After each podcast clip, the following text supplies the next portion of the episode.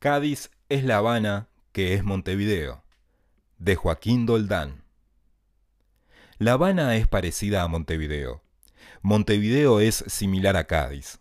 Desde la Rambla, el Malecón y el Paseo Marítimo, en cualquiera de las tres ciudades tuve un reflejo.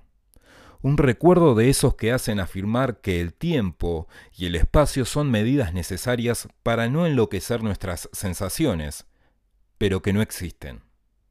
En las tres ciudades escuché el ruido del mar. En las tres, las olas se mezclaron con ruidos de tambores.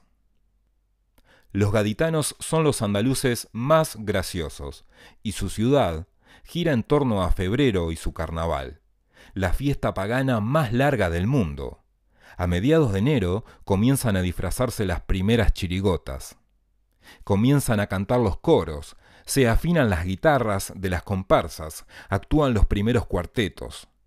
Luego viene el concurso oficial, actúan en el falla, ante un jurado, gana uno por categoría, y muchas veces ese juicio no coincide con el gusto del público. Hay personajes populares, algunos dan un salto a la fama y terminan actuando o haciendo guiones para la televisión. Cada año los grupos cambian de nombre, se identifican con su espectáculo, no con su título.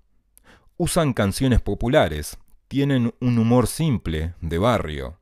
La esencia es la crítica, la independencia, ser la voz de los que no tienen voz.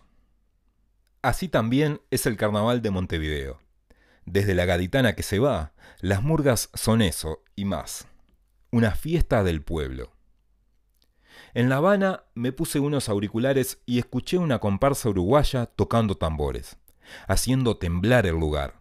Cerca seguían tronando tambores cubanos. La Habana es Cádiz con más negritos, Cádiz es La Habana con más alero, dice una canción popular española. James Bond, 007, filmó escenas de acción en el sur de España, simulando estar en la capital de la isla.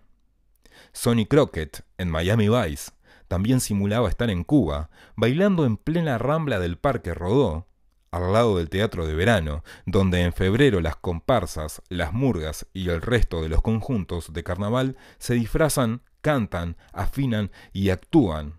Son la voz de los que no tienen voz. Es una fiesta pagana, la más larga del mundo. Ahí estaba, sentado mirando el malecón formando parte del paisaje que buscan en otras ciudades. Cádiz tiene uno de los mayores índices de desocupación de Europa.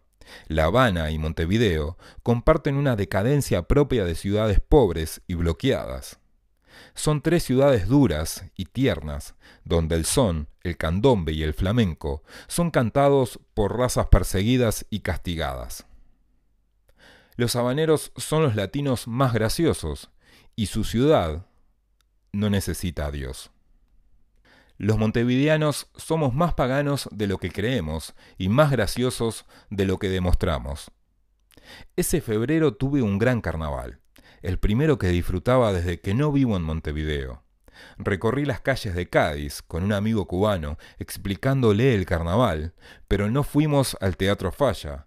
Disfrutamos las chirigotas ilegales, las que actúan en las esquinas, los grupos de amigos que se disfrazan, cantan y critican, los que hacen reír a la gente que pasa y se agrupa a su alrededor. Lo único que Montevideo le debería envidiar a Cádiz, lo que más necesita La Habana. También estuve en Montevideo. Era diciembre y los grupos ensayaban. Fui con un grupo de amigos a recorrer clubes.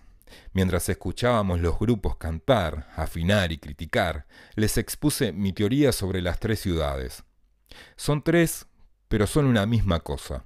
Es como una ciudad que tiene tres partes, tres corazones, la paganísima Trinidad de Momo. Cada una está en una punta del Atlántico. Son el verdadero triángulo donde se pierden los navegantes y esos somos algunos carnavaleros que hemos emigrado, náufragos atrapados en una dimensión extraña, que sólo adquiere sentido cuando escuchamos el sonido del mar, afinando contra nuestras ciudades.